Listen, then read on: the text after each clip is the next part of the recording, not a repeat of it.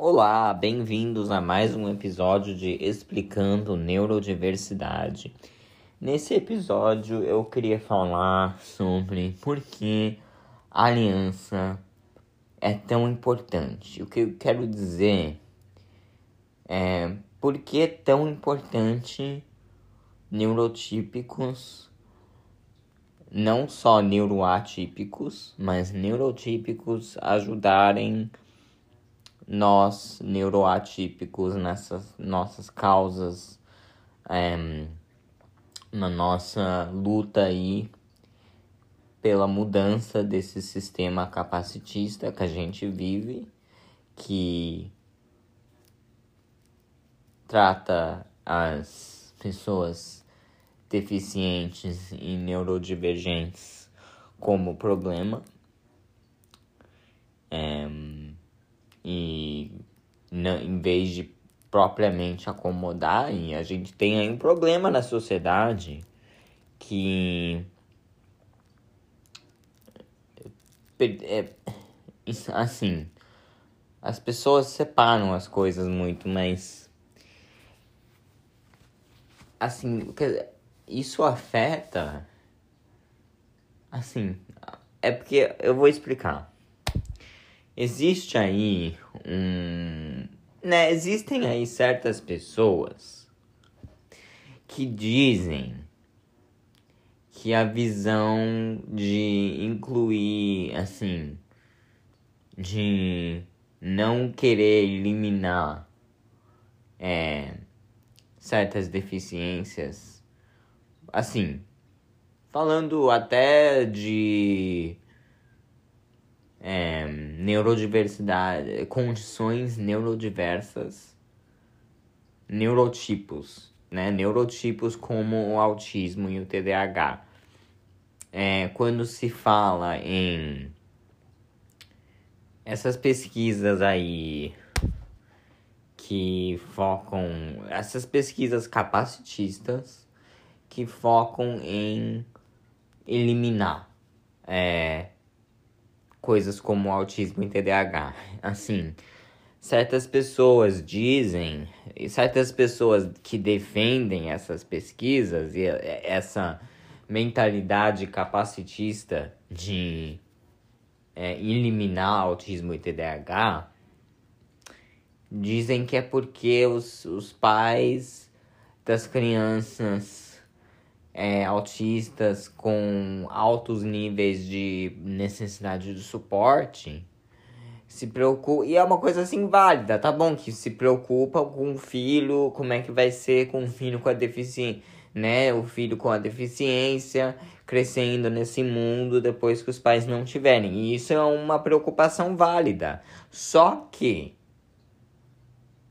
é não é, eu acho que não é certo é, a solução para ir, a solução para isso não é eliminar deficiências. Isso seria uma coisa muito capacitista. Ah, é o mundo não acomoda pessoas com deficiência, então vamos eliminar a deficiência? Não.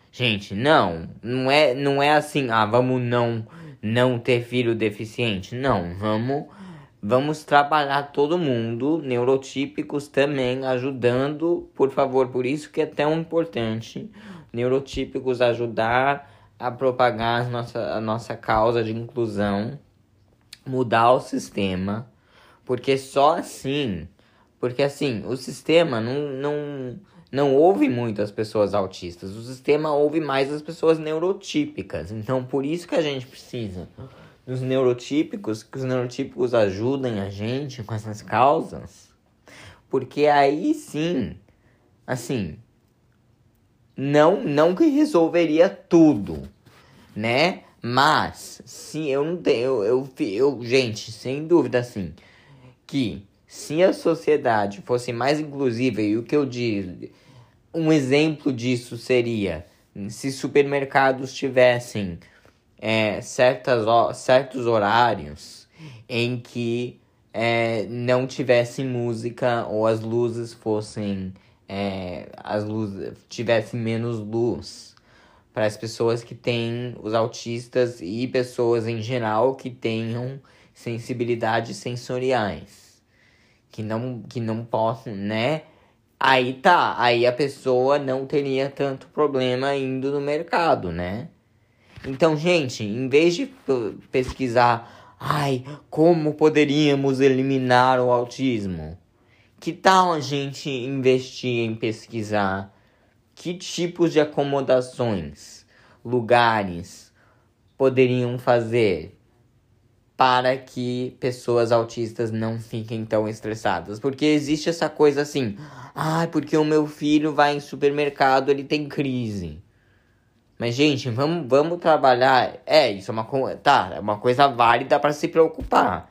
Mas vamos trabalhar em vez de pensar em curar a deficiência do seu, do, do seu filho, né, nesse caso, vamos pensar em falar pro supermercado, fazer ativismo assim, mas de, de, né, todo mundo assim, falar com o supermercado, falar com escola, falar com lugares de, assim, com empresas, né, é, assim, gente, vamos fazer, vamos mudar, vamos fazer com que lugares sejam mais acessíveis para pessoas com deficiências. E aí, e aí fica aí as pessoas, aí os pais de pessoas com deficiências, especialmente com altos níveis de suporte, é, podem ficar pelo menos um pouco mais tranquilos de que os filhos vão ficar bem ou relativamente bem com o suporte necessário, né? Vão, ou, ou pelo menos não ficarão tão preocupados com a sociedade tão capacitista que não acomoda assim. Ainda em assim, tem mais inclusão agora, tem, tem, mas ainda ainda é muito pouco ainda é pouco, precisa ser mais. E tem muito chão para andar ainda. Então, assim, a gente continua na luta e tá aí um motivo porque a gente precisa de, de aliança mesmo de todo mundo. Então é isso por hoje. Espero que tenham curtido esse episódio. Um, e até a próxima.